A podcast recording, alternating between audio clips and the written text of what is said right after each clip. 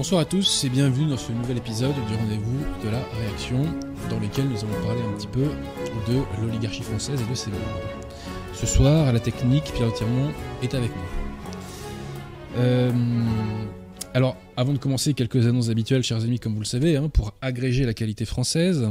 Alors, tout d'abord, si vous êtes francilien, n'hésitez pas à passer chez nos amis de la librairie française, 5 rue Auguste Bartholdi dans le 15e arrondissement, métro La Motte Piquet ou Duplex. Si vous cherchez un bon bouquin, Pierre de Tirmont, comme vous le savez, il faut aller sur le site du collectif Saint-Ambert Bellarmin. Et euh, le CSRB euh, va pas tarder à, faire paraître un ouvrage de défense du pape Saint-Libert, parce que comme vous le savez, le pape Saint-Libert est diffamé par les lefévristes, qui reprennent d'ailleurs, euh, qui prennent le relais hein, des jansénistes à ce sujet, des protestants, des gallicans, etc. Et bien là, donc, euh, le CSRB va publier un ouvrage de défense de Saint-Libert, dont je reparlerai très probablement à ce micro. Ensuite, vous pouvez aller sur les chaînes Amis. Alors, euh, comme vous le savez, nous faisons la chaîne YouTube aussi Défense de la foi, chaîne YouTube dans laquelle euh, on retrouve des extraits plus ou moins grands, euh, généralement courts, euh, de mes émissions. Ces petits extraits sont à fin pédagogique, hein, c'est-à-dire qu'on fait clairement passer un message en quelques minutes. Je pense que c'est assez efficace. et je remercie d'ailleurs la personne qui s'occupe de cette chaîne YouTube. Alors pourquoi je vous en parle? Parce que il y a une vidéo qu'on a fait très importante il y a quelques mois ici concernant l'invalidité du sacrement de l'ordre conciliaire. Bon. Nous avons donc fait donc, euh, le découpage de cette émission et nous avons fait le montage.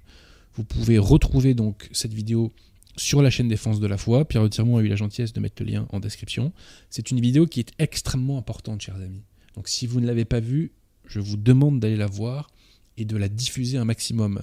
Ce sujet est capital et dire la vérité euh, au sujet de l'invalidité du sacrement de l'ordre fait mal à l'ennemi. Ça leur fait du mal. Donc je vous demande de visualiser, d'assimiler et de diffuser un maximum. Voilà, vous avez ce petit pouvoir, euh, profitez-en. Alors ensuite, comme vous le savez, chers amis, hein, euh, je ne vais pas parler de ça tout de suite. D'abord, je précise que Alain Pascal fera une séance de dédicace le 22 octobre à la Librairie française. Hein. donc Alain Pascal est en séance dédicace le 22 octobre à la librairie française. Et je précise aussi que la chaîne YouTube d'Alain est régulièrement alimentée. N'hésitez pas à aller faire un tour dessus. Pareillement, euh, le frère Arnaud euh, vient de faire sortir son ouvrage sur Clovis. Il a fait une conférence à Rennes à ce sujet. Je vous invite à aller la voir. D'ailleurs, en parlant de Rennes, donc j'ai fait ma conférence euh, donc pas ce dimanche-là, mais celui d'avant. Euh, je pense que c'est une bonne conférence en ceci qu'elle était moins technique que mes conférences précédentes, mais plus percutante et j'ai fait, je, pense, passer un certain nombre de messages importants.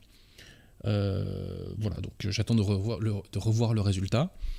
Euh, et bien entendu, on la diffusera ici lorsque, enfin, on la relaiera ici lorsqu'elle sera en ligne. Alors, euh, oui, là, on va arriver euh, à un, sujet qui tient extrêmement à cœur à Pierre de Tirmont.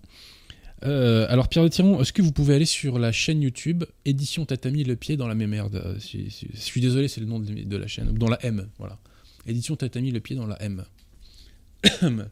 et vous allez, je crois, dans À propos et on voit le nombre total, le nombre total de vues. Alors, alors, à propos, 438 000 vues, 929. 438 000. 229. 929. 929. Alors, j'avais prévenu l'intéressé que s'il continuait à m'insulter, me calomnier, me dénigrer publiquement, j'allais faire des appels à diffuser massivement les vidéos des éditions Tatami, le pied dans la M, trois petits points. Euh, j'ai découvert récemment que sur Twitter, il m'avait euh, une nouvelle fois dénigré. Euh, donc, je vais, je vous demande, chers amis, de visualiser un maximum et de partager un maximum les vidéos de la chaîne YouTube Édition Tatami, le pied dans le M3 petits points. Alors Pierre de Tirmont, euh, sur l'émission qu'on avait faite avec Oli Pechantini, euh, il y avait trois liens d'émissions de, des éditions Tatami, le pied dans la M3 petits points. Donc je vous demande de la remettre en description. Voilà. Et euh, bon, il y a. Alors, attention, hein. Il y a une de ces trois vidéos qui est extrêmement graveleuse. Puisque l'intéressé, je suis désolé, mais bon, enfin, telle est la réalité, l'intéressé parle de ces, histoires de masturbation. Donc l'intéressé parle de ça et il s'étonne ensuite que je ne le considère pas comme un interlocuteur crédible. Revenons sur la planète Terre. Revenons sur la planète Terre. Bref, donc je vous demande de diffuser les vidéos de la chaîne YouTube des éditions Tatami Le Pied dans la M3 petits points. Donc à l'heure où on parle, il y a 438 929 vues. L'objectif raisonnable qu'on peut avoir, chers amis, c'est que lors de la prochaine émission qui aura lieu dans deux semaines, on atteigne, allez, 45 000 vues, 445 000 vues. C'est honnête, périodiquement, comme. euh, Mhm. donc, chers amis, je le répète, je vous demande d'aller sur la chaîne YouTube des éditions Tatami, le pied dans la M, trois petits points, et de diffuser un maximum euh, ces vidéos qui concernent, euh, qui concernent donc ces personnes qui me dénigrent à échéance euh, régulière. Voilà. J'avais prévenu l'intéressé qu'il aurait un retour de boomerang dans les gencives. Il l'a réclamé, il l'obtient. Ensuite, euh, si vous avez euh, les coups des franches, eh bien, euh, n'hésitez pas, chers amis, à donner un petit coup de pouce donc à l'œuvre de l'étoile qui a besoin de votre aide. Donc c'est une communauté catholique du Gard. donc voilà, n'hésitez pas à les aider financièrement. C'est pour l'Église, la Providence vous le rendra, si je puis dire. Euh, Pierre Tirmont, est-ce que vous avez quelque chose à ajouter euh, avant euh, qu'on commence? Je ne crois pas. N'hésitez pas à poser vos questions et à faire des dons. Et nous poserons les questions Voilà. à la fin de l'émission. Et alors donc je, je le répète, hein, il y a 438 000 vues, euh, su- enfin 929 sur la chaîne YouTube des éditions Tatami, le, le pied dans la M, trois petits points. Donc l'objectif c'est que dans deux semaines, on soit à 445 000. Et si on n'y arrive pas, je bouderai. hein. Je, je vous préviens, je bouderai. Voilà. Donc je compte, chers amis, sur chacun d'entre vous. Alors, si vous le voulez bien, Pierre Tirmont, eh ben, on va commencer à traiter du sujet de ce soir qui concerne l'oligarchie et les élites. Cette vidéo, d'ailleurs, est à mettre en lien, est à rapprocher avec celle que nous avions fait il y a, il y a deux ans de ça sur les fortunes de France, où on évoquait aussi l'origine de la bourgeoisie. C'était, je pense, une vidéo très intéressante d'un point de vue historique. Je vous y renvoie, chers amis, si vous ne l'avez pas encore vue. Donc elle s'appelle tout simplement, je crois, Fortune de France. Alors, l'émission de ce soir est une émission de reconquête du réel. Le réel euh, nous a été volé euh, par les écrans. Par les écrans de télévision d'abord, en diffusant une doxa, et par les écrans d'ordinateur via une réinformation qui n'est pas toujours très carrée, voire parfois qui tend vers le conspi. hein. on en a vu d'ailleurs euh, les résultats avec la fameuse et ridicule affaire Brigitte. Donc là, on va essayer de se réapproprier un petit peu euh, une parcelle du réel. On va essayer de comprendre comment fonctionne l'oligarchie française et avec quelles élites. Cette émission est aussi un hommage euh, à une personne qui a fait partie de cette élite de ces 5000. Cette personne euh, m'a tendu la main dans le passé. Elle m'a rendu des services. Euh, et malheureusement, je, parle de ce monsieur au passé parce qu'il nous a quittés euh, il y a deux ans des suites d'une maladie grave. Mais par la grâce de Dieu, cette personne s'est convertie quelques mois avant de, bah, nous quitter. Et quand je dis convertie, vous comprenez tout ce que cela signifie dans ma bouche. Tout ça pour dire qu'il y a des gens bien aussi dans ces élites-là et qu'il y a des gens entre guillemets à récupérer et qui peuvent faire du bien à la cause. Donc voilà, je, je, n'oublie pas cette personne qui m'a tendu la main. C'est pas comme s'il y en avait des milliers qui m'avaient tendu la main ces dernières années. J'ai plutôt eu des coups de couteau dans le dos, hein, euh, de personnes inattendues d'ailleurs, très souvent. Euh, donc voilà, je, je n'oublie pas cette personne et je salue sa mémoire. Alors pour faire cette émission, euh, je, me, fonde principalement sur trois bouquins. Le premier que vous voyez là, de Sim- Simplicius Aiguillon. En fait, Simplicius Aiguillon, c'est un collectif de hauts fonctionnaires qui nous dit les quatre vérités sur les élites, sur le système énarchique euh, et sur la responsabilité donc de ces élites dans le déclin de la France. Et je précise, c'est un ouvrage qui est sorti au Cherche Midi. Donc c'est un ouvrage, entre guillemets, institutionnelle. Je me fonde aussi sur ce livre de M. Vincent Jauvert, La mafia d'État, euh, qui donc est sorti au Seuil. C'est un livre récent. M. Vincent Jauvert est un journaliste à l'Obs et j'avais déjà euh, parlé d'un de ses livres dans une émission qu'on avait appelée, euh, enfin qui était sur la fiscalité. J'ai plus le titre exact, mais bon, voilà. donc, le livre s'appelle Mafia d'État. On pourrait croire que c'est une analyse systémique. En fait, pas vraiment. L'auteur se contente de nous évoquer des cas de pantouflage. Voilà. Donc, pantouflage, c'est lorsqu'un haut fonctionnaire passe au privé. Hein. Néanmoins, ça reste très intéressant d'un point de vue factuel, comme nous le verrons tout à l'heure. Et enfin, je me suis fondé sur cet ouvrage de monsieur Yves Lenné, qui s'appelle Le Cinquième Empire, ou La face obscure de l'exception française. Alors Yves Lenné aussi est un institutionnel, hein, c'est ça qui est très intéressant, c'est que ce pas des conspis euh, illuminés. Hein. Là, euh, on est vraiment, euh, je dirais, chez des gens qui ne sont pas de parti pris, si je m'exprime ainsi. Alors Yves Lenné, citation, donc, est docteur en droit, ancien enseignant-chercheur à l'université, ancien auditeur de l'IHEDN, juriste consulte pour le droit français inscrit sur la liste du Kammergericht de Berlin, donc je suppose que c'est quelque chose plus ou moins proche du barreau. Il est également chef d'entreprise et auteur de plusieurs ouvrages juridiques. Alors je crois aussi qu'il a été membre de syndicats patronaux aussi, hein, si je me réfère, ou si je me souviens bien de ce qu'il évoque dans ce livre. Alors c'est un livre qui n'est pas accessible à tout le monde. Euh, pourquoi Pierre de Tirmont? Parce que il est à 49 euros. On dirait euh, les éditions, ça m'appelle une, autre maison d'édition, ça, dont je reparlerai à une autre occasion. Mais les intéressés vont se reconnaître et ça suffit. Alors ce bouquin est très intéressant, pourquoi? Parce que donc il nous décrit euh, ce qu'est l'oligarchie, et il nous la décrit à travers ce qu'il appelle le complexe étatico-économique. Donc c'est vraiment l'architecture, je dirais, de l'oligarchie française. Voilà. Et je serai amené à parler du Crédit Lyonnais et de la Société Générale. Je sais que certains d'entre vous, chers amis, ne sont pas très patients. Soyez patients, et écoutez bien ce que je vais vous dire sur le Crédit Lyonnais et la Société Générale, car je crois que c'est très très très intéressant. Voilà. On peut attaquer Pierre Tirmont On peut. Eh bien, allons-y. Alors d'abord, les élites.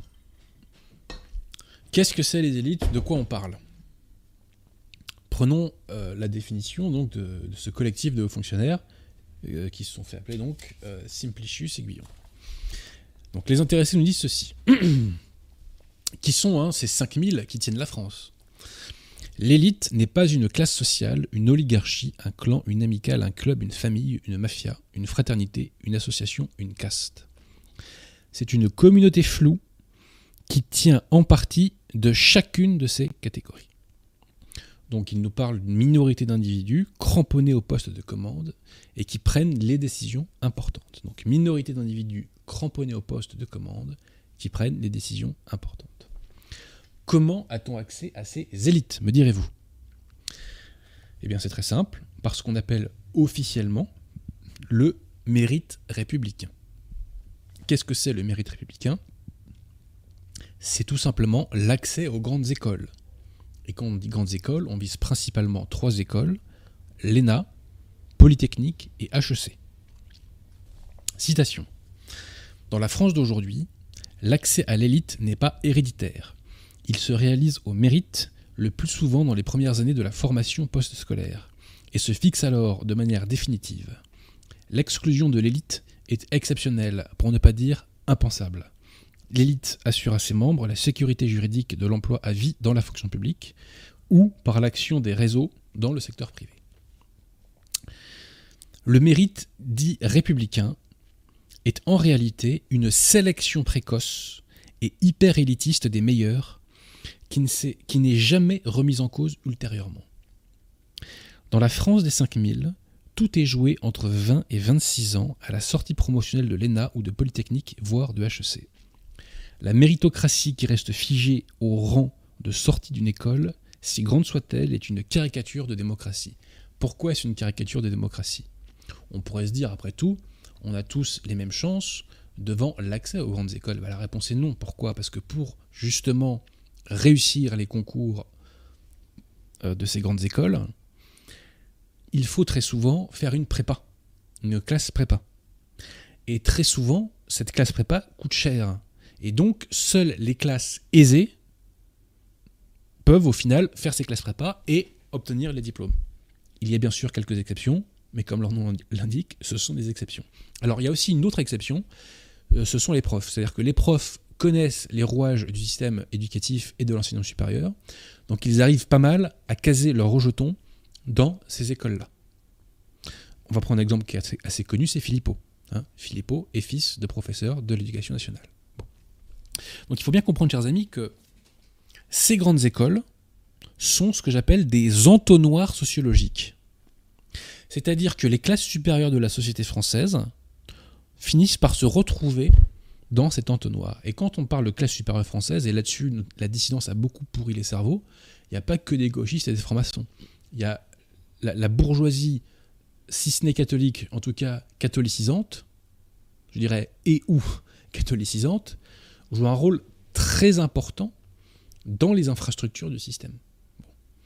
Pierre Tirmont, est-ce que vous connaissez quelqu'un qui a fait ces grandes écoles euh, Polytechnique et ELENA Oui, très bien même. Est-ce que vous avez un nom en tête Par hasard Henri de Lesquin Par exemple. Donc c'est pour vous dire que vous voyez de Philippot à de Lesquin, euh, en passant par euh, mon ami qui nous a quittés, eh bien il y a des profils très différents qui se retrouvent donc dans cet entonnoir des classes supérieures.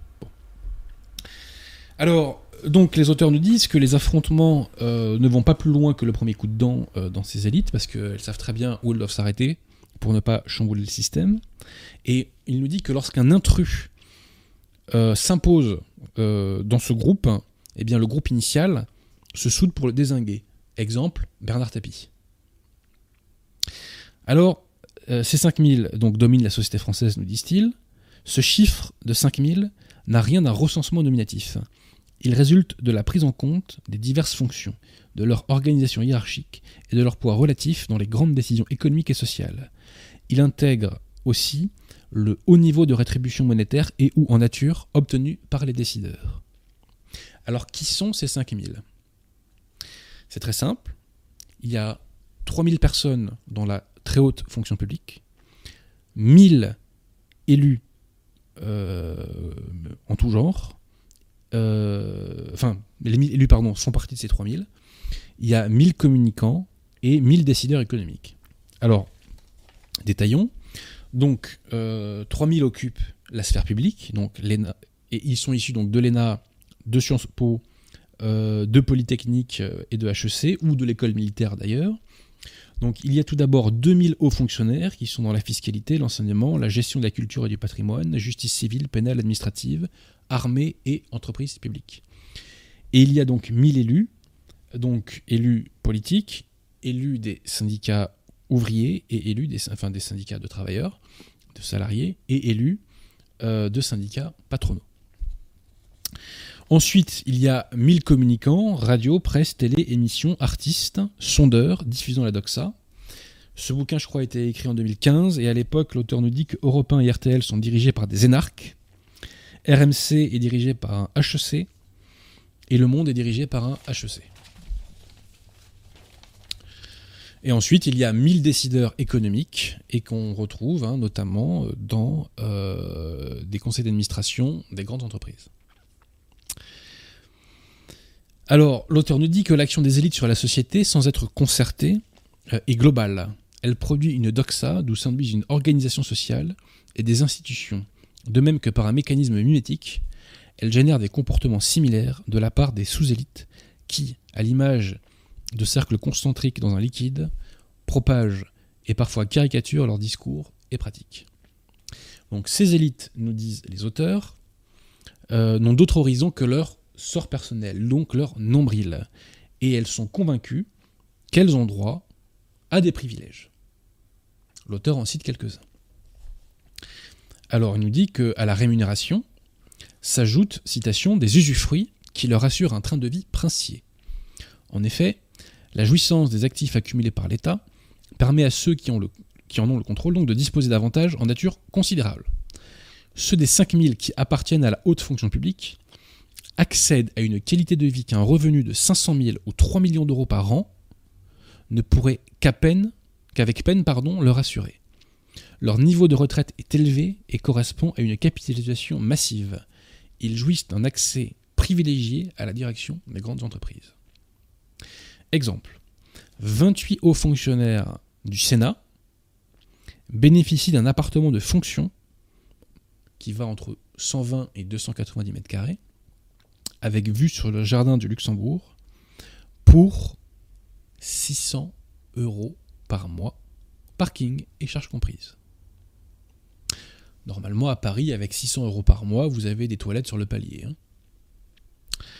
Autre exemple, les logements de fonction des hôpitaux de Paris.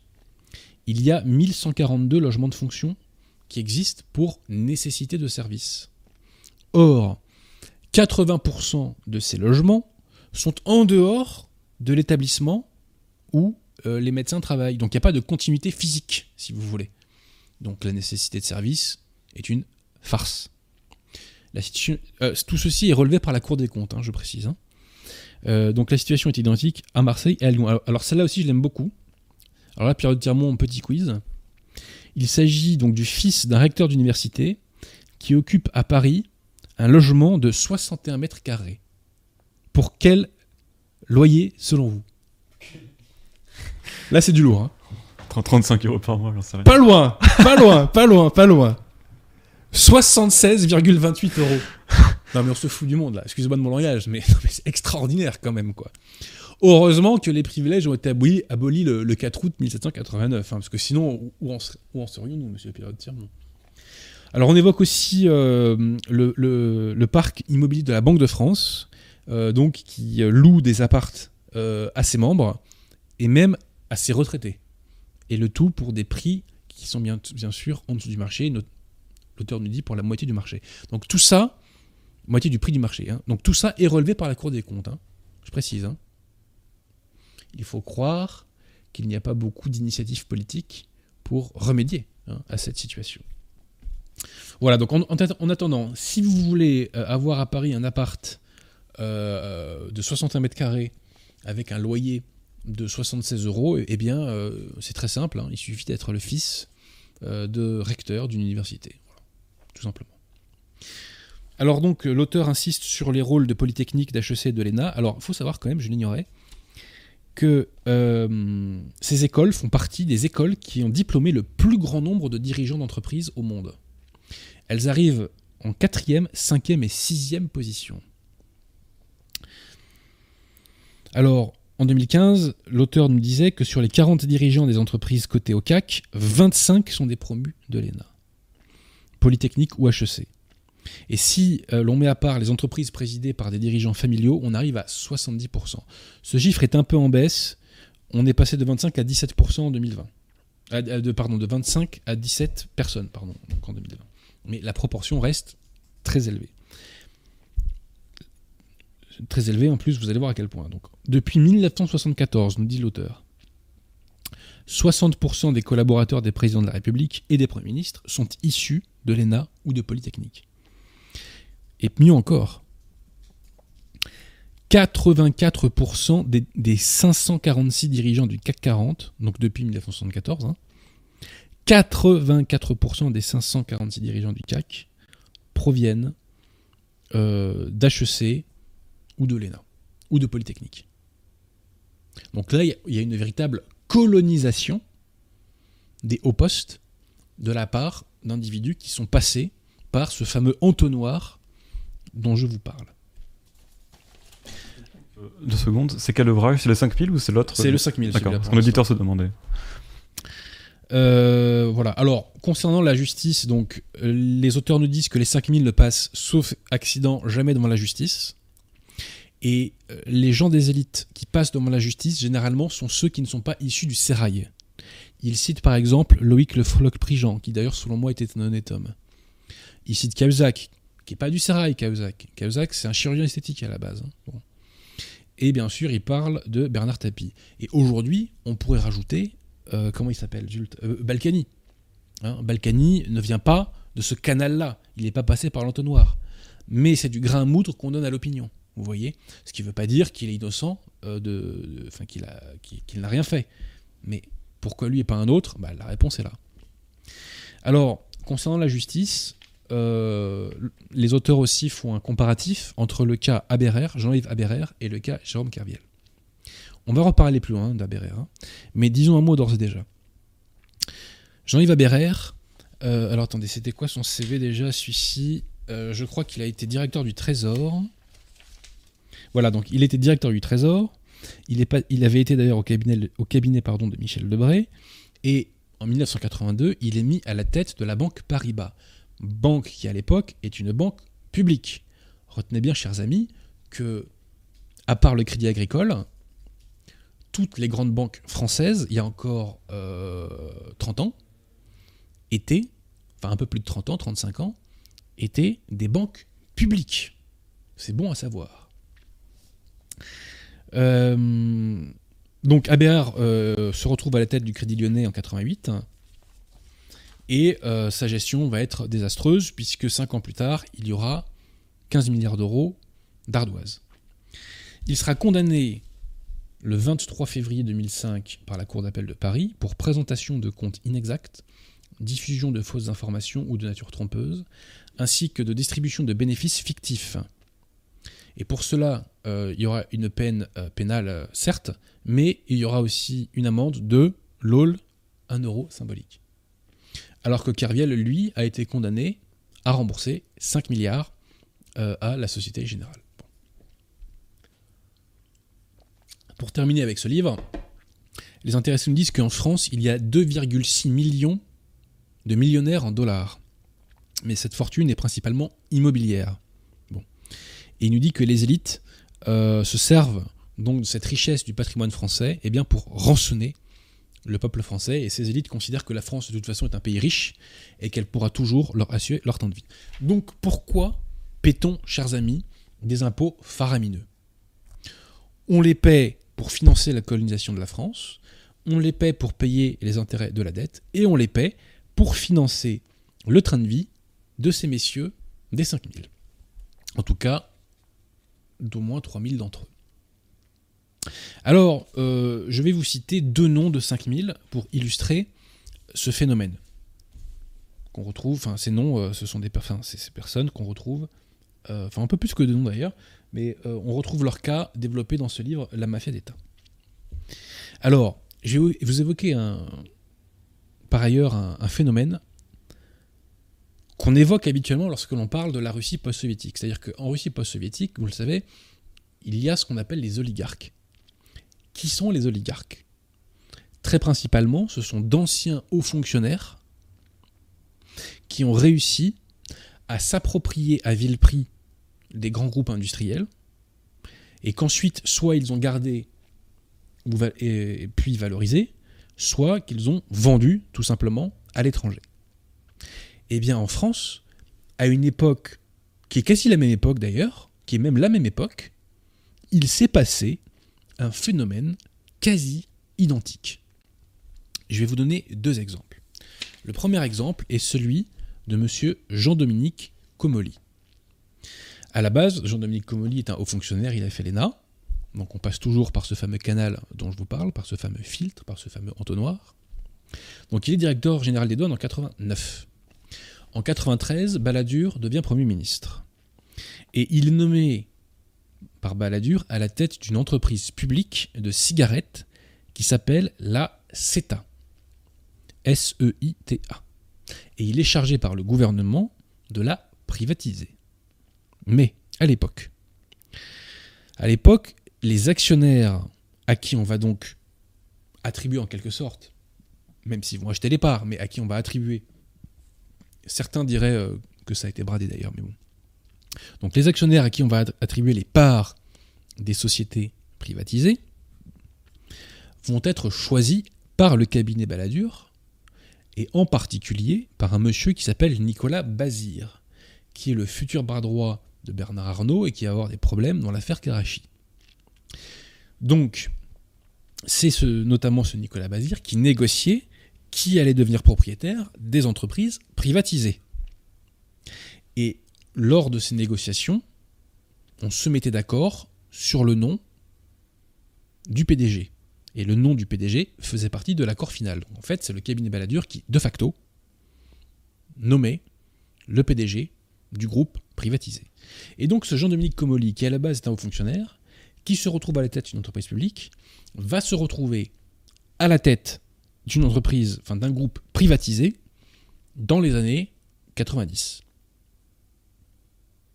Donc c'est exactement le même parcours que les oligarques russes. Aspect mafieux en moins.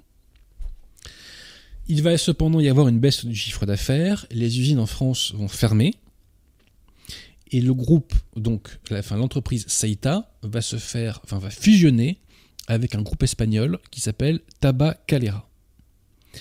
Jean-Dominique Comolli devient alors coprésident et il gagne alors 1,2 million par an. Le groupe, cependant, ne va pas aller bien mieux et il va se faire absorber par le géant britannique qui s'appelle Imperial Tobacco. Et donc les marques gitanes et gauloises deviennent des propriétés angloises. Pas de problème pour Jean-Dominique Comolli qui devient vice-président du groupe. Et il va, il va rester vice-président du groupe jusqu'en 2010. Et euh, depuis qu'il est à la retraite, ce groupe lui verse une retraite mensuelle de 40 000 euros bruts par mois, qu'il va percevoir jusqu'à la fin de ses jours. Mais c'est pas fini, chers amis. En 2010, Sarkozy propose à Comolli, qui est donc à la retraite de son poste, enfin qui se fait dégager plus ou moins de son poste euh, donc chez le géant de Imperial Tobacco, il lui propose de revenir donc dans la fonction publique et de devenir directeur de l'agence des participations de l'État. L'agence des participations de l'État, c'est l'agence qui gère, qui défend les droits de l'État dans les entreprises dans lesquelles l'État a encore des parts, comme par exemple Total. Et c'est cette agence qui décide des cessions, des ventes donc de ces parts que l'État peut faire éventuellement. Donc, euh, Comolli euh, est à ce poste-là, euh, mais il va en partir lorsque Hollande va prendre le pouvoir. Et il va demander à Pierre Moscovici, qui est alors le ministre de l'économie de l'époque, d'intégrer le conseil d'administration d'Engie, Engie, qui est donc l'ancien GDF Suez. Mais Montebourg va s'y opposer. Alors je vais vous citer, je vais vous citer un extrait d'un bouquin de Montebourg qui est cité par Vincent Jovert. Donc Montebourg écrit ceci dans son livre L'engagement. Montebourg qui est, un, gauchiste mais, qui est un type intéressant en matière économique. Donc Jean-Dominique Comolli fut l'auteur émérite de l'effondrement et du coulage méthodique de la CETA, dont il fermera une bonne dizaine d'usines, supprimant à peu près 3000 emplois dans tous les territoires pour finir par vendre l'entreprise en pièces détachées à des entreprises étrangères. Pas question donc de le nommer euh, au CA de NJ pour Montebourg. Et plus loin, il raconte comment la caste d'État donc va tenter de lui imposer cette décision. On m'indiqua que cela se faisait, de remercier avec courtoisie les grands directeurs. L'État serait-il donc une vache laitière qu'on pourrait traire? Une désastreuse manière d'encourager l'absence de vertu, pensais-je. Beaucoup de ministres, étant eux aussi de hauts fonctionnaires, L'esprit de soutien mutuel de la puissante corporation l'emporta sur l'esprit républicain, il y en a qui sont encore naïfs en 2020, euh, de lutte contre la déloyauté. On proposa donc un jour à ma signature, au hasard d'une pile de paraffeurs, un arrêté interministériel de nomination de Jean-Dominique Comolli au conseil d'administration du géant énergétique Engie. Tout était prêt, la nomination avait déjà été signée et contresignée par tous les autres ministres à la chaîne. J'étais le dernier à devoir apposer mon paraphe. Le paraffeur orange du sauvetage Comolli est revenu trois fois sur mon bureau par l'opération du Saint-Esprit, solidaire des œuvres complètes de Comolli. J'ai par trois fois refusé de le signer. La haute administration est une tribu autonome avec ses intérêts propres qui se sert de l'État qu'elle pilote elle-même pour défendre seule son beefsteak géant. Donc là, on voit qu'il y a un véritable État profond qui défend les siens. Et d'ailleurs, Citation. Donc, je, ne vous dirai pas qui évoque le monopole des pouvoirs par une caste, une caste éloignée des Français. Elle se replie sur elle-même, possède sa propre, culture, sécrète un certain conformisme de la pensée, se partagent les places et les faveurs. Elle s'autocontrôle, donnant très souvent le sentiment que la loi n'est pas la même pour tous. Jacques Chirac, 17 février 1995. Mais c'est pas fini hein, pour Monsieur Dominique euh, puisque euh, donc bah, suite à cet échec, euh, il va être proposé, enfin on va créer un poste qui est administrateur donc dans les conseils d'administration dans lesquels l'État a accès. donc on, crée le poste de d'administrateur sur proposition de l'État. Donc Jean-Dominique Comolli va être nommé administrateur sur proposition de l'État pour aller au conseil d'administration d'Air France. En 2019, son mandat s'achève, mais il est renouvelé. Pourquoi? L'intéressé nous le dit, parce qu'il a d'excellentes relations avec Alexis Kohler, le bras droit de Macron. Alors, euh, autre exemple, euh, alors on aurait pu citer M. Guillaume Pépi de la SNCF, qui pendant qu'il était donc fonctionnaire, chef d'une entreprise publique, était euh, membre du conseil d'administration de Suez, on appréciera, mais je vais vous parler de monsieur Louis Schweitzer, donc l'ancien boss, enfin patron de Renault. Donc à la base, il est membre, enfin il est directeur de cabinet de Laurent Fabius au ministère du Budget, mais en 83, il rencontre Georges Bess, qui est alors le président du groupe nationalisé Péchinet. Euh, Louis Schweitzer va aider Georges Bess à être nommé à la tête de Renault, qui à l'époque est une entreprise publique. En 86, c'est l'alternance. Louis Schweitzer n'est plus au pouvoir. Et Georges Bess va l'aider à intégrer Renault. Je crois qu'il va être dans un premier temps directeur du contrôle de gestion, quelque chose comme ça. Mais en 1986, Georges Bess va se faire assassiner par action directe. Louis Schweitzer va lui succéder, euh, je crois, dès 87, à la tête de la régie. Lorsque Renault va être privatisé, Louis Schweitzer va rester à la tête de Renault. Voilà. Donc il va quitter Renault, euh, je crois, dans les années 2010. Euh, il va aller à la HALD, je ne sais pas si vous vous souvenez, c'était l'autorité pour lutter contre la discrimination. Je crois d'ailleurs que sa gestion va se faire épingler par la Cour des comptes. Et euh, par la suite, eh il va intégrer de nombreux conseils d'administration, donc L'Oréal, BNP, EDF et AstraZeneca. Tiens, voilà. Et l'intéressé avait empoché la somme de 10 millions d'euros lorsqu'il a vendu ses stock options de Renault. On aurait pu parler aussi de M. Michel Pebro, inspecteur des finances, qui était donc à la tête de la BNP quand la BNP était encore une société privatisée, enfin pardon, publique, et qui va rester à la tête de la BNP selon le schéma que je vous ai dégagé tout à l'heure. Euh, pendant 18 ans lorsque le groupe sera privatisé. Je précise que la BNP, c'est pas n'importe quelle banque, parce que BNP Paribas, c'est la première banque d'Europe. Hein. C'est quand même pas rien. Et contrairement aux idées reçues, il y a une tradition française de la finance, et les Français sont très très bons dans le secteur bancaire, on y reviendra tout à l'heure.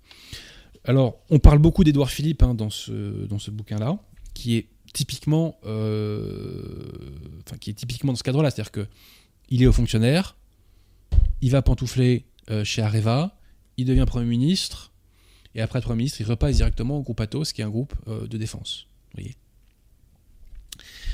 On pourrait aussi citer le bras droit d'Edouard Philippe, monsieur Benoît Ribado-Dumas, donc polytechnique, euh, polytechnicien, hein, qui a été au Conseil d'État, et qui est le cousin du recteur du sanctuaire de Lourdes.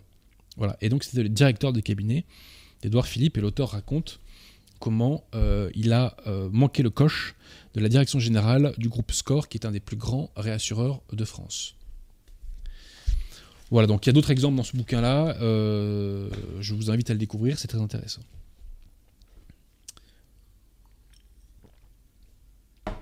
Maintenant, chers amis, on va passer à ce livre-là, qui est vraiment un livre très intéressant. On ne peut pas dire que l'auteur ait nos idées, hein, mais il y a des analyses factuelles Vraiment, vraiment très intéressante. Donc, l'auteur nous explique que l'économie française repose sur un complexe étatico-économique. Et que donc il y a un pouvoir de l'État et un pouvoir des technostructures qui phagocytent en partie, je dis bien, je dis pas totalement, je dis en partie, le pouvoir des actionnaires. Alors, euh, de quoi est constitué euh, ce complexe? Alors je vais peut-être d'abord vous en faire la liste. Alors, le complexe est constitué, chers amis. Donc, il y a d'abord la fonction publique, 6 millions de personnes. Complexe militaro-industriel, 300 000 personnes. Complexe électronucléaire et gazier, 573 000 personnes. Complexe de transport terrestre, 400 000 personnes. Pyramide du BTP, 1,5 million. Complexe médico-social, 1 million 100 000. Complexe financiero-mutualiste, 510 000.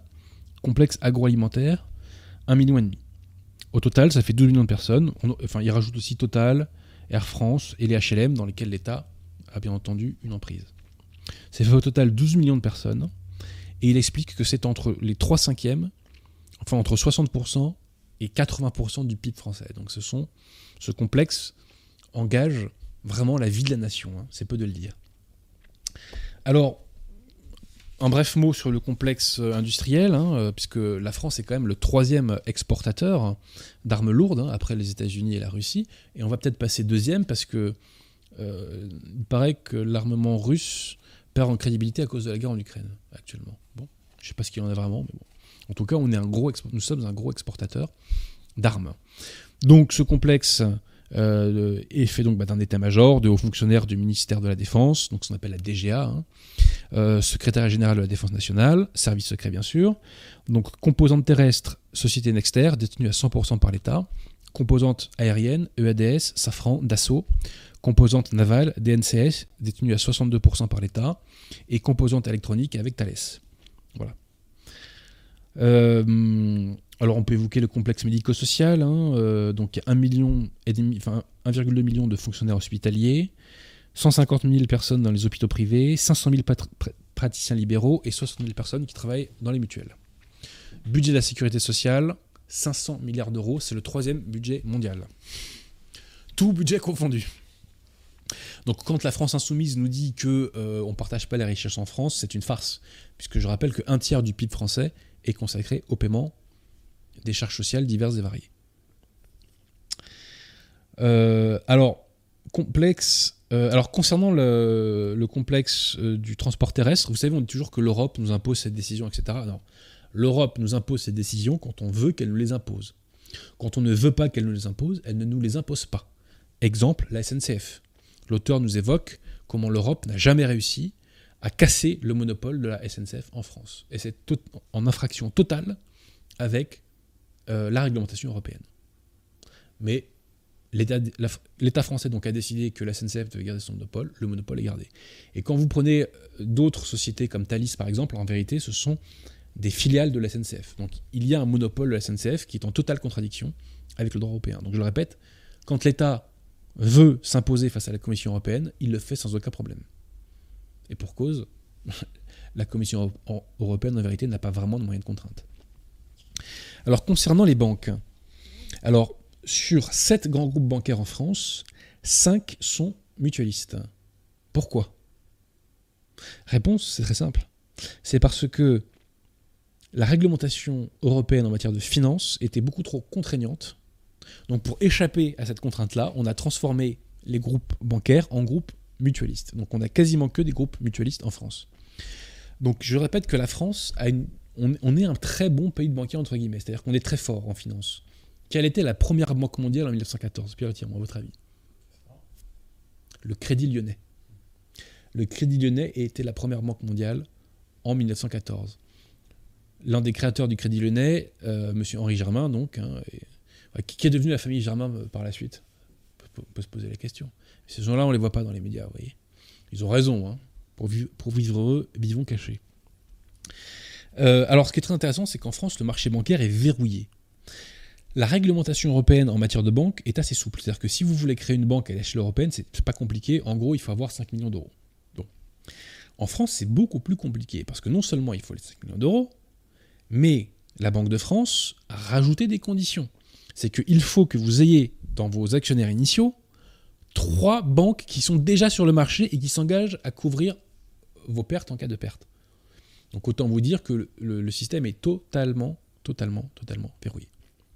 Et les banques sont grandement dirigées par des technostructures dans lesquelles les désidératas des actionnaires sont en partie, je dis même pas totalement, mais en partie euh, je dirais, canalisés par toute une série de mesures technocratiques qui limitent leur pouvoir. Donc des, des votes doubles pour les actionnaires qui restent longtemps, donc ça veut dire que ceux qui font que de la spéculation n'ont que peu de pouvoir. Il y a aussi des mesures dites anti-ramassage, dans lesquelles, lorsqu'un actionnaire finit, par avoir tant de pourcents de la boîte, il doit, en il doit en informer la direction, qui prendra des décisions en conséquence pour ne pas se laisser phagocyter, etc. etc., etc. Et donc, je vous l'ai déjà dit, hein, la BNP est la première banque d'Europe. Qui sait cela euh, Contrairement à ce qu'on dit, il y a une tradition euh, financière euh, importante dans des zones catholiques. Donc, je vous ai parlé de la France, mais on peut parler du Luxembourg, on peut parler des Wallons, et on peut parler de la Suisse, surtout. on peut parler de la Suisse, voilà.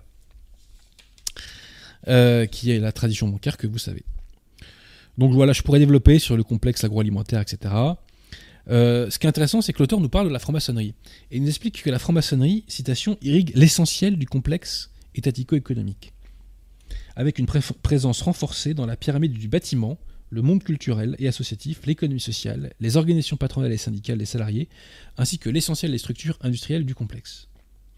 Aussi bien à travers ses diverses obédiences qu'à travers les fraternelles, la franc-maçonnerie apparaît par excellence comme une structure de liaison permettant d'assurer un dialogue, sinon une coordination entre les différentes structures du complexe étatico-économique dont les intérêts peuvent se trouver, dans certains cas, marginalement ou temporairement opposés. Donc le complexe est fait de différentes sphères, et la franc-maçonnerie sert parfois de liaison entre différentes de ces sphères. Donc la franc-maçonnerie, si vous voulez, c'est euh, pas ce qui est tout en haut, c'est ce qui permet euh, le maintien euh, de, en tout cas la fluidification du système, et c'est ce qui permet de vous faire franchir éventuellement des paliers. Voilà. Bernard Arnault n'a pas besoin de la franc-maçonnerie. Hein. Pinault n'a pas besoin de la franc-maçonnerie. Etc., etc., etc. Bolloré n'a pas besoin de la franc-maçonnerie. Voyez Comme dirait Napoléon, la main qui donne est au-dessus de la main qui reçoit. Alors maintenant, euh, disons quelques mots du Crédit Lyonnais, chers amis, et de la Société Générale, car c'est très très très intéressant. Donc nous avons ce complexe étatico-économique, dans lequel, et qui est tenu, devrais-je dire plutôt, par ces fameux 5000. Mitterrand, nous dit l'auteur, a essayé de faire des brèches dans ce complexe étatico-économique pas forcément pour la veuve et l'orphelin, mais pour placer ses copains et pour faire prendre plus d'influence à ses copains. Et notamment, ils vont créer pour cela la banque industrie. La banque industrie qui va viser à créer des nouvelles fortunes qui vont rivaliser avec les anciennes, si je puis exprimer ainsi. Alors pour cela, il va nommer Jean-Yves Aberer, dont nous avons déjà parlé, à la tête du Crédit Lyonnais. Et, et d'ailleurs, a un compte à régler avec l'establishment, parce qu'il s'est fait dégager de la tête de Paribas, qui était une entreprise publique à ce moment-là, par Balladur. Bon. Donc, Aberer va être chargé de monter ce projet de la banque industrie pour faire des nouvelles fortunes. Alors, il y a plusieurs mécanismes qu'on va voir, mais d'abord comprenez bien qu'à l'époque, donc c'est une entreprise publique, le Crédit Lyonnais, avec une grille de salaire, une grille de salaire très rigide. Donc problématique, comment faire pour faire venir des banquiers qui peuvent être payés dix fois plus ailleurs? Réponse, on va créer des filiales au Crédit Lyonnais. Et dans ces filiales, en plus de leur salaire, on va donner des capitaux à ces banquiers pour qu'ils gèrent eux-mêmes leurs propres affaires. Alors, en quoi va consister la banque industrie destinée à faire euh, des brèches dans ce complexe étatico-économique? Alors, l'auteur nous le dit, la formule est à peu près toujours la même. À travers un réseau relationnel, un homme d'affaires ayant déjà acquis une certaine surface par lui-même est sélectionné et boosté grâce aux capitaux de la banque, donc du Crédit Lyonnais, pour reprendre des entreprises en difficulté, ou non, voire pour restructurer tout un secteur. Donc en gros, on repère un homme d'affaires qui a déjà fait ses preuves, on lui donne des capitaux via le Crédit Lyonnais pour qu'il agisse, et il met la main sur un secteur en difficulté ou non. Et vous allez voir que ça a plutôt bien marché. Je vais vous citer quelques cas. Et là, on voit que le pouvoir économique, enfin le pouvoir politique, quand il veut agir sur l'économie, il n'a pas de problème pour le faire. hein. Alors, citation.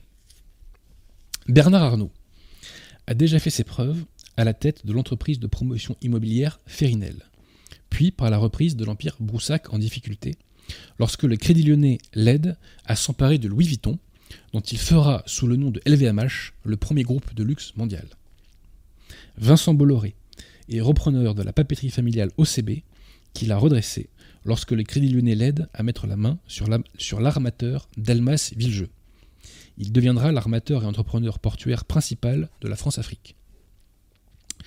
François Pinault avait déjà constitué un groupe solide dans l'industrie du bois, lorsque, avec l'aide du Crédit Lyonnais, il reprend coup sur coup les grands magasins du printemps et de la redoute, puis évolue vers la finance avec le rachat en association avec le Crédit Lyonnais de l'assureur américain Executive Life. Gilbert Vaniche avait procédé à la reprise de Lévitan. Il va s'offrir à la restructuration de l'industrie du meuble et de matelas euh, Coval Entreprise. Donc vous voyez là, est-ce que je suis clair dans le mécanisme, monsieur Pierre Tirmont Donc c'est comme ça qu'on a créé des nouvelles fortunes et on a fait des brèches dans ce complexe étatico-économique. Alors Mitterrand et un de ses amis, qui s'appelle Roger Patrice Pelat, vont essayer de faire une brèche très solide dans ce complexe statico-économique. Et ça va concerner la Société Générale. Il faut bien comprendre que la Société Générale est une banque très importante en France, parce qu'elle est au cœur, justement, de ce complexe étatico-économique, et qu'elle finance énormément, euh, bah, justement, les grandes structures de ce complexe. Alors je précise que si vous prenez les deux plus grandes banques, enfin les deux grandes banques françaises, BNP et Société Générale, parce que je ne sais pas si le Crédit Agricole est supérieur à la Société Générale. J'ai tendance à le penser. Mais si vous prenez donc euh, la BNP et euh, Société Générale, on voit qu'on a toujours le même type de profil à la tête des banques. À la tête de la Société euh, Générale, nous avons eu Monsieur Daniel Bouton, donc énarque et qui vient de l'ENA et de l'inspection des finances.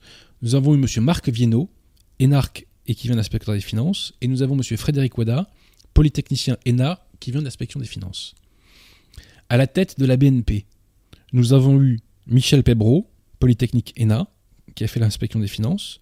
Monsieur Baudouin Pro, pardon, ENA, qui a fait l'inspection des finances. Et Monsieur Jean Lémière, qui a fait l'ENA et qui a été directeur du Trésor. Donc vous voyez, on a toujours ces anciens fonctionnaires qui arrivent à la tête des grands groupes économiques français.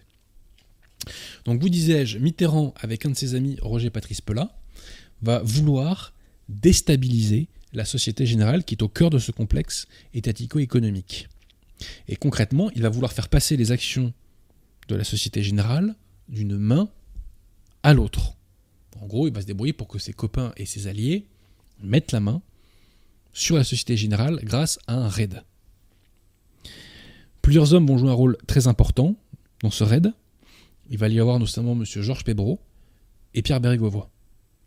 Vous commencez à me voir venir, je crois. Alors, Georges Pébreau, c'est le frère de Michel Pébreau, donc l'ancien PDG de la BNP. hein.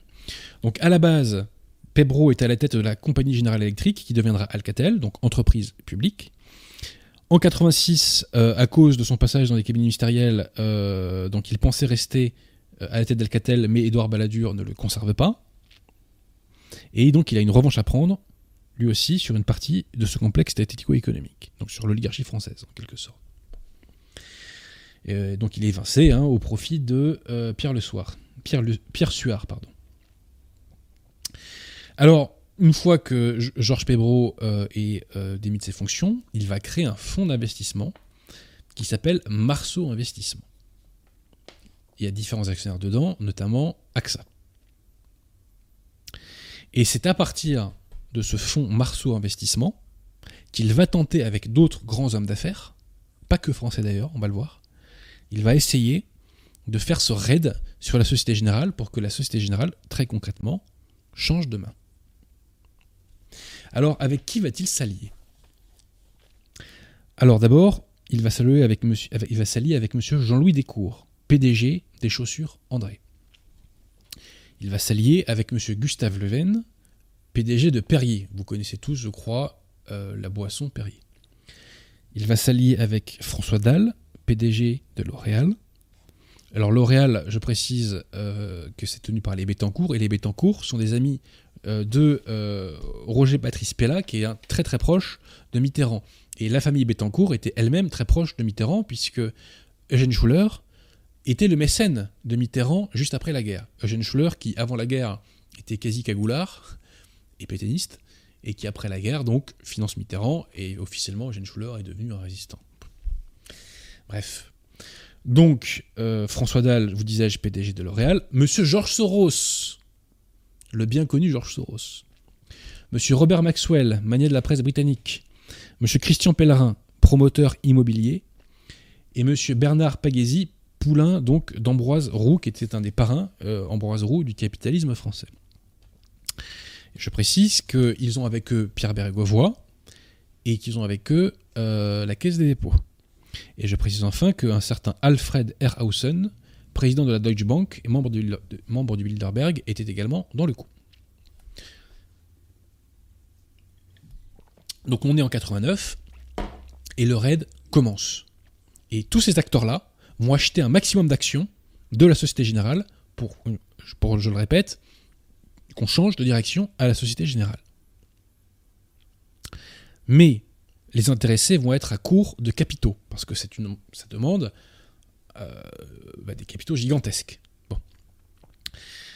Alors, pour les aider, Pierre Bergovoy, qui était à l'époque ministre de l'économie, je le rappelle, va demander à l'assurance, qui est un établissement public à l'époque, UAP, de les aider à financer le RAID. À la tête de l'UAP, nous avons M. Jean-Pierre Levade, qui va désobéir à son ministre et qui va refuser donc d'obéir au gouvernement. Et c'est là qu'on voit qu'il y a un état profond, c'est-à-dire que le type se permet de désobéir au pouvoir, au pouvoir officiel en tout cas. Il refuse l'injonction, il ne prête pas de capitaux à tous ces acteurs que je vous ai évoqués, et au final, le raid échoue. Il n'arrive pas à mettre la main sur la Société Générale. Jean-Pierre Levade sera récompensé plus tard, puisqu'il sera nommé à la tête du Crédit Lyonnais. Alors, bien des années plus tard, en, l'an 2006, Daniel Bouton, qui est alors le président de la Société Générale, déclare à la tribune ceci. À tout agresseur éventuel, il est rappelé donc qu'il prend des risques en visant sa banque, comme l'ont démontré deux raids avortés euh, que la banque a subis donc, au cours des 25 dernières années. Tout agresseur éventuel prend des risques en visant la Société Générale. À quoi peut-il faire allusion? Alors là, l'auteur euh, nous évoque une série de faits très étranges. Vous vous souvenez, Pierre de Tirmont, que dans ce raid de la Société Générale, il y avait M. Alfred Erhausen, PDG de la Deutsche Bank, membre du Bilderberg. Eh bien, celui-ci, quelque temps après, quelques mois plus tard, va être assassiné au moyen d'une bombe très sophistiquée qui va détruire même une partie de sa voiture blindée. Officiellement, il s'agit d'un attentat commis par la Rote Armée Fraction, mais personne n'est dupe, et la revendication de ce groupe est extrêmement douteuse. Pierre Bérégovoy, en 93, va se faire suicider. Harris Puiset, conseiller de Bérégovoy, meurt prématurément. Roger Patrice Pella, un des instigateurs, meurt en mars 89, dans des circonstances mal expliquées, alors qu'il est soigné d'une crise cardiaque à l'hôpital américain. En 96, Jean-Louis Descours, donc le PDG des chaussures André, est écarté de la direction de son groupe par une prise de contrôle hostile. Georges Pébro est accusé par acculé par certains de ses actionnaires, à commencer AXA, à la dissolution de Marceau Investissement. Le groupe Perrier, qui était dans le coup, est plombé par la découverte de benzène dans des bouteilles d'eau minérale exportées aux États-Unis. Obligé de retirer 1,2 milliard de bouteilles, 1,2 milliard de bouteilles, la firme tombe en déficit et est démantelée dès l'année suivante. Le magnat de la presse, Robert Maxwell, est retrouvé mort, tombé dans son yacht près des Canaries. La cause de la noyade reste obscure, nous dit l'auteur. Christian Pellerin, le roi de la défense, est découronné dans le cadre de l'obscure affaire de la Tour BP. Mis en examen en 92, il est blanchi cinq ans plus tard par un non-lieu mais ce n'est que le début de 20 ans de procédure judiciaire dont il se relèvera avec courage, mais en ayant perdu l'essentiel de sa fortune. Bernard Pagési est évincé de la Compagnie du Midi dès 89 par une prise de contrôle hostile à laquelle s'associe Claude Bébéard, toujours de AXA. Claude Bébéard, membre de l'Opus Dei. Et Soros, quant à lui, va être condamné en 2002 pour délit d'initié à 2,2 millions d'euros. Donc effectivement, les gens qui s'attaquent à la Société Générale ont des problèmes.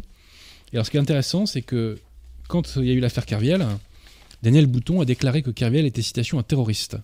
Et l'auteur se pose la question de savoir si euh, derrière l'affaire Kerviel, il n'y avait pas en réalité une tentative de déstabilisation, une fois encore, de la Société Générale. Pourquoi pas, d'ailleurs, de la BNP. Voilà. C'est une pure hypothèse, il n'y a pas de preuve, mais c'est une hypothèse qu'il euh, qu'il énonce.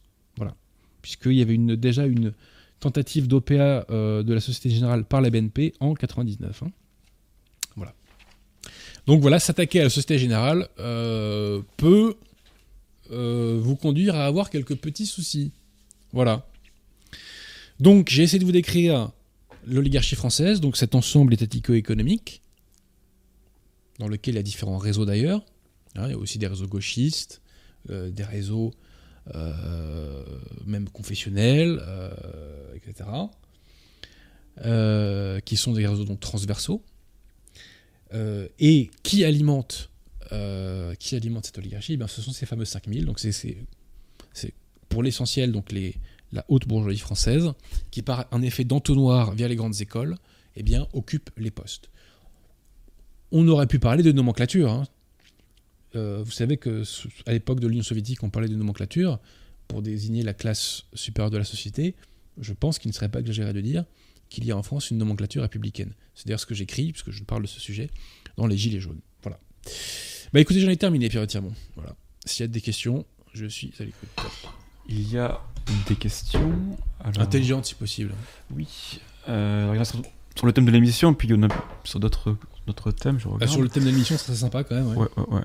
Euh, oui, Arthur demande Henri Coston, entre autres, parlait plutôt des 200 familles. Pourquoi plutôt parler Alors, des 5000 On a parlé de ça, chers amis, les 200 familles, dans l'émission que j'ai faite qui s'appelle Fortune de France en 2000. En 2020, on a fait ça, je crois. Allez la voir. Elle est pas mal marché d'ailleurs. C'est vraiment une émission intéressante qui vous permet de vous rapprocher de elle. Qu'est-ce que c'était ces 200 familles? Alors d'abord, pour comprendre l'origine de la bourgeoisie, il faut remonter euh, à la Révolution française. Puisque la bourgeoisie moderne s'est faite pendant la Révolution française. Comment? Elle s'est faite lorsqu'on s'est accaparé les biens de l'Église à vil prix. Très concrètement, on a racheté des biens qui sont devenus des entreprises à vil prix et derrière, le patrimoine s'est valorisé. C'est comme ça que s'est fondée la bourgeoisie française contemporaine. Et il y a parfois des fortunes immenses qui se sont, qui se sont faites comme ça. Donc, qu'est-ce que c'est les 200 familles? Ce sont les grandes familles que je vous décris là.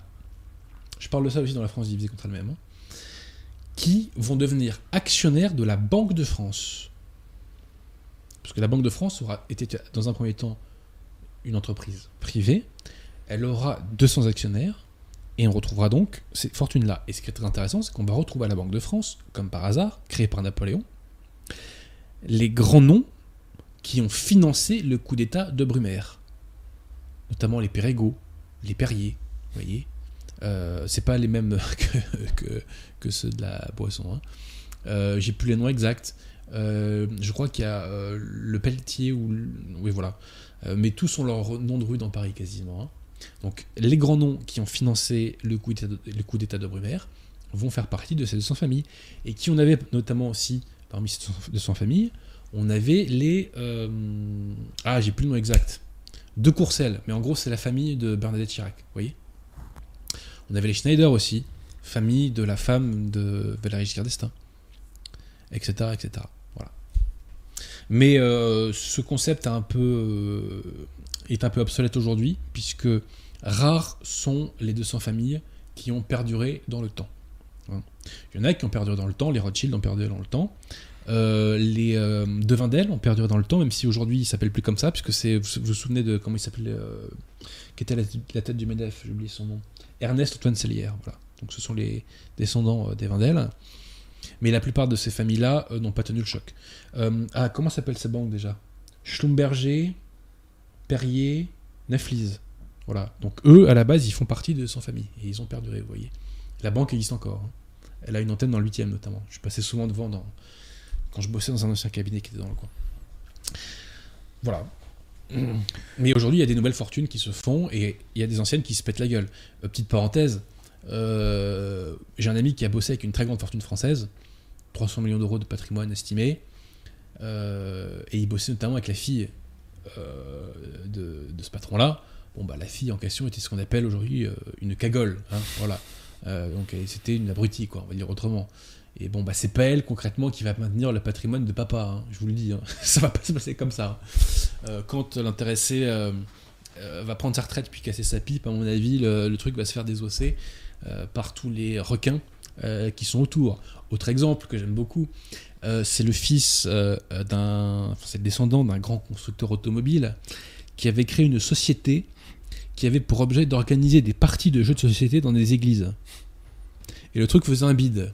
Et le type comprenait pas. Bon, bah c'est pareil. C'est pas lui qui va, qui va maintenir le patrimoine de papa. hein. Je vous le dis tout de suite. hein. Bon. Après, bon, voilà, il y a des grandes fortunes hein, qui, euh, de génération en génération, se- arrivent à se perpétuer. Les Michelin. Et les Michelin, chers amis, euh, ah bon, alors, ils sont devenus conciliaires, mais ça a été une grande famille catholique. Les Michelin ont financé de nombreuses œuvres catholiques. Ils ont financé de nombreuses églises. Euh, voilà. Donc, euh, et des Michelin sont morts, euh, notamment au camp de Buchenwald, parce que le communiste Marcel Paul euh, les a envoyés euh, dans des chaînes de travail qui étaient synonymes de, de mort. voyez et je suis allé au tribunal de commerce de Nanterre euh, il y a 2-3 semaines de ça. Et qu'est-ce que je vois? Une station de bus qui s'appelle Marcel Paul. Donc le nom du capot communiste Marcel Paul, dont on a déjà parlé ici, chers amis. Non mais franchement, mais quel monde de fou. Quel monde de fou. Il est temps qu'on arrive au pouvoir impérativement et qu'on change certains noms de rues. hein. Alors là, je vais envoyer en direct et tu vas répondre parce que c'est une question récurrente dans le chat la généalogie ethnique de ces familles. Bah, pour l'essentiel, malheureusement pour vous, ils sont d'ascendance catholique. Alors je sais très bien que dans les on pense que tous les riches de France sont juifs, mais ça, c'est du délire. Donc, est-ce qu'il y a des grandes fortunes juives en France? Réponse oui. Est-ce que l'essentiel des grandes fortunes en France est juive? Réponse non. Revenez au réel. Prenez le classement Forbes et vous verrez. hein. Vous verrez, chers amis. Alors, pas attention, c'est pas parce que les intéressés euh, ne sont pas juifs que ce sont des catholiques. hein.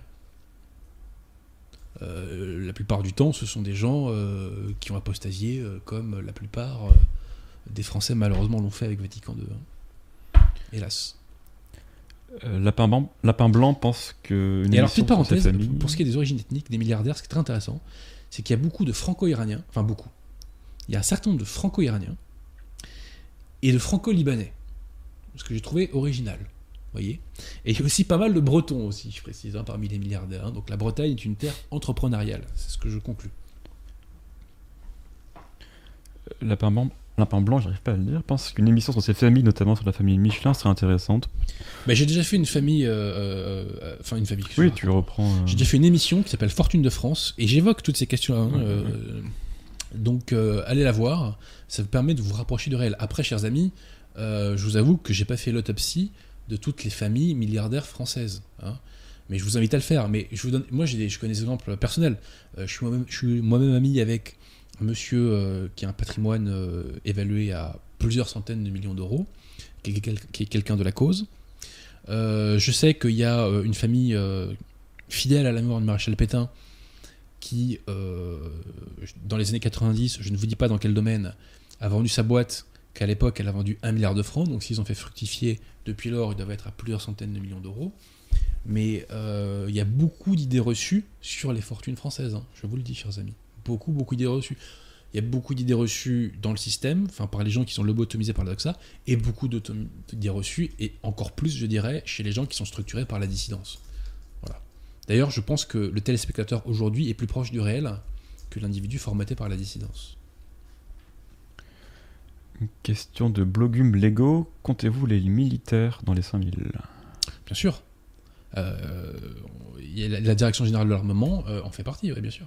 Les généraux en font partie. Et c'est peut-être pour ça qu'ils tiennent bien d'ailleurs. Qu'ils tiennent tranquilles, devrais-je dire plutôt. Merci au comte de Monte Cristo qui donne 5 euros et qui accompagne son, nom d'une question. Pourquoi nier par principe que Brigitte est en fait Jean-Michel? Niez-vous aussi que Macron est cocaïnomane et inverti La paix sur vous cependant? Alors, euh, sur Macron, je ne réponds pas parce que ça relève de la loi, mais c'est ridicule de dire que Brigitte est un homme parce que tout simplement, il n'y a aucune preuve. Qu'est-ce qui me prouve, comte de Monte Cristo, que vous n'êtes pas un transsexuel La charge de la preuve appartient à l'accusation. A-t-il été prouvé que Brigitte, en réalité était Jean-Michel Réponse non. Et Brigitte est d'autant moins Jean-Michel que j'ai un de mes amis qui a rencontré Jean-Michel à Amiens. Et vous savez comment il a fait pour le rencontrer? Il a tapé son nom dans l'annuaire, dans les pages jaunes. Et il est allé sonner à sa porte. Donc, arrêtez le ridicule maintenant avec cette histoire, quoi. Franchement. Paul-Éric Blanry a publié ça dans son enquête et a montré qu'il existait. donc. Alors, je n'ai pas vu euh, l'enquête de Blanc. Oui, moi aussi, j'ai un ami qui l'a rencontré. Oui. Et puis, il y a des vidéos de lui. Euh, y a des vidéos de lui. Donc, qu'est-ce qu'il vous faut de plus, quoi? Mais franchement. Mais ça, c'est pourquoi des gens ont cru à l'affaire Brigitte? C'est très simple. J'en parlerai dans un de mes prochains livres, parce que je vais parler du conspirationnisme de la dissidence. Quel est le ressort véritable du conspi? C'est de faire sécession avec le réel. Et le conspi va naturellement et croit naturellement tout ce qui lui permet de s'éloigner du réel et de faire sécession avec le réel. Donc pourquoi des gens se sont rués sur cette affaire Brigitte Parce que ça leur permettait de faire sécession avec le réel, tout simplement. Mais il n'y a aucun élément factuel qui le permettait. Alors attention, il y a des trous noirs dans les CV des uns et des autres dans cette famille. Mais c'est pas parce qu'il y a des trous noirs dans les CV qu'il faut combler ce trou par une hypothèse absurde. Voyez Alors, je le lis en arrivant. Arthur dit À lire, l'encyclopédie des changements de nom d'Emmanuel Ratier. Avez-vous un Non, avis sur Ratier? Ah bah Ratier, faisait- je pense que c'était un mec très carré, hein, Ratier. hein. Je pense qu'il faisait un boulot très sérieux. hein.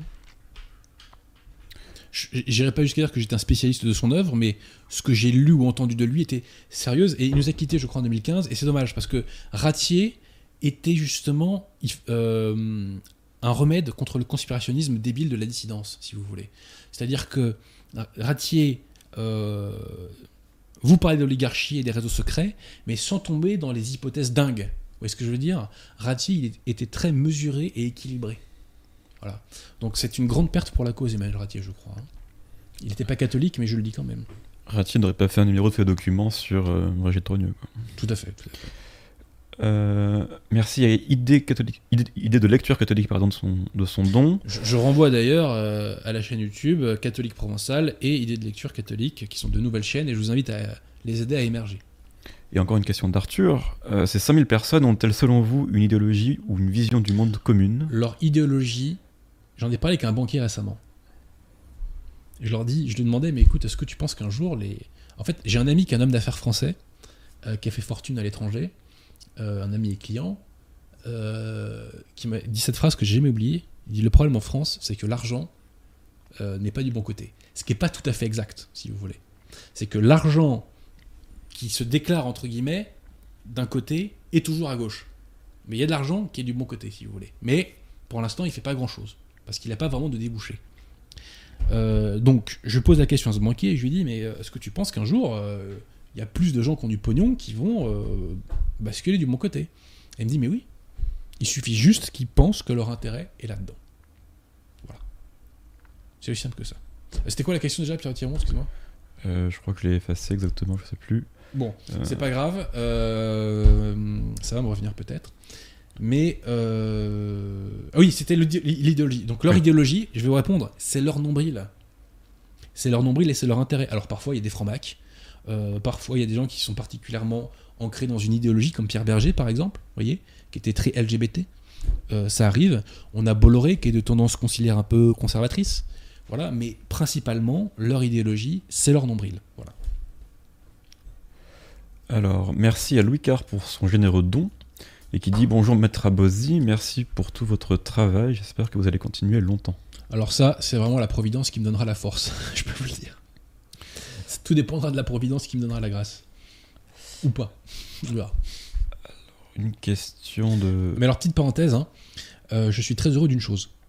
C'est que euh, mes émissions qui concernent la défense de la foi continuent de faire des vues avec le temps. Elles continuent de bien progresser. Donc ça veut dire qu'il y a un mouvement, un petit mouvement de fond de gens qui veulent vraiment creuser ces questions et même des émissions qui sont faites il y a deux ans continuent d'être vues et continuent à faire des vues. Et donc le nombre de vues continue de progresser. Et ça, c'est très très très encourageant. hein. J'avais fait un petit calcul. En fait, si vous prenez toutes mes émissions que j'ai faites à Radio Etana, euh, chaque mois, en gros, ça fait entre 30 et 40 000 vues. Vous voyez, unique. Donc je trouve que c'est très bon signe. Je vous donne un exemple. Le- la deuxième émission que je fais avec le Père Jacques, je sais pas pourquoi, a eu un boom là récemment. On a pris 1500 vues. Bon, c'est comme ça. Euh, et, et les émissions avec le Père Jacques, beaucoup de gens m'en parlent. Et beaucoup de gens m'ont dit que ça a été décisif pour euh, leur conversion. voyez Donc l'exemple du Père Jacques euh, a été vraiment très utile pour la cause, hein, de ce point de vue-là. Donc on le remercie et je pense qu'on le retrouvera à ce micro, pourquoi pas, euh, pour faire un débriefing du synode sur les synodalités qui est très prometteur. Il suffit qu'il y ait un partage sur un gros compte, euh, sur Twitter ou Facebook, et puis ça peut repartir. Voilà, donc c'est un mystère, mais c'est comme la vidéo sur Marthe Robin, je sais pas pourquoi, elle, ma- elle marche assez bien, elle, euh, elle fait des centaines de vues comme ça, on ne sait pas pourquoi, mais tout ça est très encourageant. Et petite parenthèse, hein, je vous invite à aller voir les trois dernières émissions que j'ai faites de défense de la foi. Euh, donc il y avait, enfin c'est pas les trois dernières, mais celles qui concernent l'homosexualité dans la secte conciliaire, celles qui concernent les infiltrations et celles qui concernent le pseudo Jean-Paul II. Dans ces trois émissions notamment, je vous présente mon, nouveau bouquin, donc qui est Nubius. Je pense qu'elles sont vraiment très utiles. Si vous ne les avez pas vues, faites l'effort d'aller les voir. Euh, Une question de Edouk. Avez-vous vu le débat entre Peter Dimon, Dimond, je sais pas, du Most Holy Family Je l'ai vu, oui. Alors, euh, et contre un lefévriste. Mm, mm. Alors le problème, si vous voulez, c'est que c'est pas un débat cédévacantisme, lefévrisme, c'est un débat finéisme, lefévrisme. Puisque Peter Damon euh, n'est pas catholique. Il est finéiste, il adhère à une, une hérésie, il est- il n'est pas catholique. Il est finiste. Ceci étant, euh, la plupart du temps, Peter Damon a, a mis à l'amende euh, euh, son contradicteur lefévriste, mais c'est normal, puisque euh, Peter Damon dit ceci est un verre de couleur verte, et le lefévriste dit ceci est un aspirateur. Bon bah qui gagne le débat? Voilà. Mais je ne suis pas satisfait de ce débat pour la raison que je viens vous dire. Je suis même agacé qu'on soit pas allé chercher un mec plus carré que Peter Damon. Euh... L'abbé nous a quittés malheureusement, mais il aurait été un parfait contradicteur, je crois, contre un lefévriste. Voilà. Si un lefévriste par extraordinaire veut débattre avec moi, euh, je suis à sa, à sa disposition. Voilà. J'ai proposé à Civitas, euh, parce que vous savez, Civitas, ils sont très courageux puis entièrement parce qu'ils luttent contre le nouvel ordre mondial. Je sais pas si vous êtes au courant. Mm, pareil. Donc, ils- s'ils luttent contre le gouvernement mondial, a fortiori, ils peuvent m'écraser. Ils peuvent lutter contre moi, vous voyez. Euh, bah non, apparemment, ils veulent pas. Bon, bah écoutez, euh, tant pis. C'est trop, ils sont trop occupés à lutter contre le nouvel ordre mondial avec Youssef Indy et Alain Soral, je crois. Euh, une question de Sébastien Hant. Euh, que penses-tu de la victoire de la droite nationale en Italie? Écoutez, je, franchement, j'ai pas creusé le dossier, hein, donc euh, je. on- ce qu'on peut dire, c'est que ça envoie un bon signe de droitisation des opinions européennes. Voilà. Après, j'ai pas creusé la question, donc j'ai pas d'opinion particulière. Voilà. S'il n'y a pas d'autres questions entièrement, Il y a toujours des questions euh, qui arrivent. Bon, allez, euh, quelques-unes là. Arthur de Sous réserve qu'elles soient intelligentes. hein. Euh, Juan Branco, invité récemment sur TV Liberté, ah bon, semble venir de ce milieu. Que pensez-vous de ce personnage? Écoutez, j'ai pas beaucoup d'avis sur Branco. euh, je pense que je pense que c'est ce que j'ai- ce que j'appelle un impubère du réel. Euh, je pense pas qu'il sait ce que c'est euh, le bolassage. Je pense pas qu'il sait ce que c'est un coup de pression. Je pense pas ce qu'il sait ce que j'appelle les loyers guillotines. Après, c'est quelqu'un de bonne volonté qui peut faire des analyses intéressantes d'un point de vue factuel. J'ai rien contre lui humainement. euh, je prie pour sa conversion, on va dire ça comme ça. Euh, et j'espère qu'il va euh, devenir un jour contre-révolutionnaire et catholique. Ça lui fera pas de mal. Et ça fera, et ça fera peut-être du bien à la cause. Voilà. Euh, Une question de Patrice qui demande si avoir des intérêts matériels est catholique? Mon premier directeur spirituel m'a dit un jour, Adrien, pour euh, la défense de l'Église, gagner un maximum d'argent. Ce qui est condamnable, ce n'est pas la possession de l'argent. Ce qui est condamnable, c'est l'attachement à l'argent. Voyez? Et c'est quand l'argent devient la fin de votre vie. Mais ah, tiens, on parle des grandes fortunes catholiques. Bah, Il y a une très grande fortune catholique, je ne vais pas vous dire son nom, euh, mais il a énormément financé euh, bah, d'écoles, de paroisses, etc. Et il est dans le viseur du système il est dans le viseur du système. Je le sais de source sûre.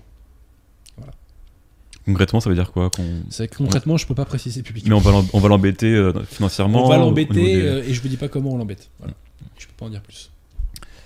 Une question de Hugo Dupuis. Un avis sur la mort de Jean-Paul Ier, assassinat, si oui, quelle raison Il faut que je creuse davantage le dossier. J'ai le bouquin de- du journaliste anglais que je l'ai lu il y, a, il y a- il y a près de 10 ans de ça, mais j'ai j'ai pas les idées. Très, enfin, j'ai pas beaucoup de souvenirs, donc euh, voilà.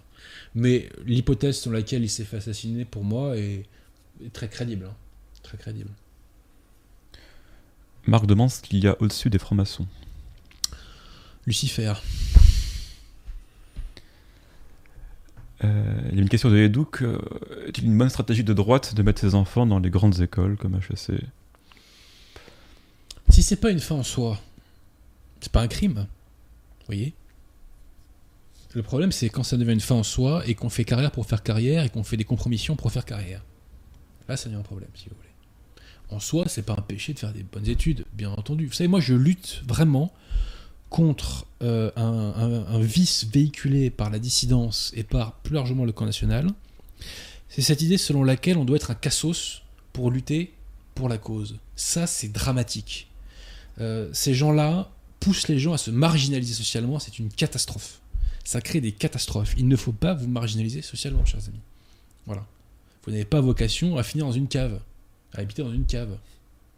Vous devez, pour faire vos devoirs d'État, avoir un travail décent qui vous fasse vivre, etc. Et qui fasse vivre votre famille. Donc moi, je lutte contre tout discours qui vise à marginaliser socialement. Ça, c'est une catastrophe et c'est un crime social contre beaucoup de gens. Ça pourrit la tête des jeunes. Il faut dire aux jeunes de ne pas se sacrifier socialement. hein. Donc faites pas de bêtises judiciairement, euh, ne faites pas de bêtises dans vos choix professionnels, euh, vous ne devez pas vous marginaliser socialement. Ça ne veut pas dire qu'il faut devenir forcément un golden boy, ça veut dire qu'il ne faut pas vous suicider socialement. Voilà. Ne faites pas ça. Même quand vous traversez des moments durs, il ne faut pas faire ça. Voilà. Les questions arrivent, hein, si tu veux continuer, je peux t'en poser. Ouais, Indéfiniment. encore, euh, pff, ouais, euh, deux, trois, mais pas plus. Quoi, hein. Euh, Thierry Bonnel demande s'il y a en Europe un pays avec la même structure oligarchique étatico-économique que la France. Euh, à ma connaissance, non. C'est assez unique. hein, comme, euh, J'ai un truc tout bête, mais d'un point de vue de la structure bancaire, beaucoup de pays ont un, un réseau de, de banques moyennes, si je puis dire. Vous voyez bah, euh, En France, il n'y a pas ça. hein. Il y a quelques banques moyennes qui existent encore un peu, oui, mais globalement, on a 4 ou 5 mastodontes. Quoi, vous voyez Alors, une question de, du gentilhomme de Strasbourg, un avis sur l'école spéciale militaire de Saint-Cyr. Écoutez, j'ai pas d'avis sur la question, je connais pas le dossier. Je te pose toutes les questions. Euh, Arthur dit que dire que 5000 personnes dirigent 60 millions de personnes pourrait être vu par certains comme une analyse de classe marxiste. Parce que Ça n'a rien à voir avec le marxisme. C'est pas une question de lutte des classes, là. Mais vous savez, de tout temps, une oligarchie a dominé euh, les masses. hein. Ça s'est retrouvé dans tous les pays, à toutes les époques. hein. Donc bon, c'est pas du marxisme, ça, c'est un fait. Euh, Félix, Félix von... et je précise que c'est d'autant plus un fait que dans mon entrée dans le monde professionnel, j'ai découvert que beaucoup de gens ne veulent pas de responsabilité et qui sont très contents de rester à votre place. Parce que qui dit responsabilité souvent bah, dit plus de boulot, dit plus d'ennui potentiel, euh, plus de charges, etc. hein. Donc il y a des gens qui sont contents parfois d'être. euh, alors ça, il y a des gens qui sont parfois mécontents, qui sont jaloux et qui, vivent dans les gores, mais il y en a d'autres qui sont très contents de, voilà, de rester à leur place. Félix Tresch von Bourg demande Avez-vous lu le livre de Stéphane Blais sur la franc-maçonnerie? Pas du tout, mais bon, j'ai rien contre monsieur qui, bon, le pauvre, il s'est suicidé. Hein. Euh, Je vais pas l'accabler maintenant, mais c'était pas du tout une référence intellectuelle pour moi. hein, vraiment. euh. Sur la maçonnerie, j'ai lu les grands classiques hein, de Coston, de Marquès Rivière, euh, de bah, Alain Pascal, euh, en parle. euh, voilà, euh, j'ai lu ces classiques-là, quoi. Et Marc demande si tu as lu les ouvrages de l'abbé Zins, Zin, Zins, je sais pas comment on prononce, Z-I-N. Pas encore, non, pas encore. D'accord. Et Claire B demande si tu as une idée rapide sur le transhumanisme. Écoutez, euh, il y a des dossiers sur lesquels euh, j'ai pas d'avis. Euh... Enfin, c'est pas des questions que j'ai beaucoup creusées, c'est comme le féminisme, vous voyez. Donc le féminisme, je suis contre, bien entendu. Mais vous voyez, j'ai pas fait d'émission ici contre le féminisme parce que c'est pas un sujet que je maîtrise. En fait, c'est pas un cheval de bataille, tout simplement. Vous beaucoup de gens, des fois, vous disent Mais pourquoi vous parlez pas de ça? Pourquoi vous parlez pas de ça? Pourquoi vous parlez pas de ça? Bah, C'est très simple, c'est que c'est pas nos chevaux de bataille naturels, vous voyez. Donc moi, le transhumanisme, ce n'est pas mon cheval de bataille naturel. Peut-être que ça le deviendra un jour, euh, mais aujourd'hui, c'est pas mon cheval de bataille naturel, c'est pas mon cheval de bataille premier. Ce qui ne veut pas dire que c'est pas important. Pourquoi je parle pas du féminisme? Bah, réponse, c'est pas parce que je suis favorable au féminisme, c'est que c'est pas mon cheval de bataille naturel.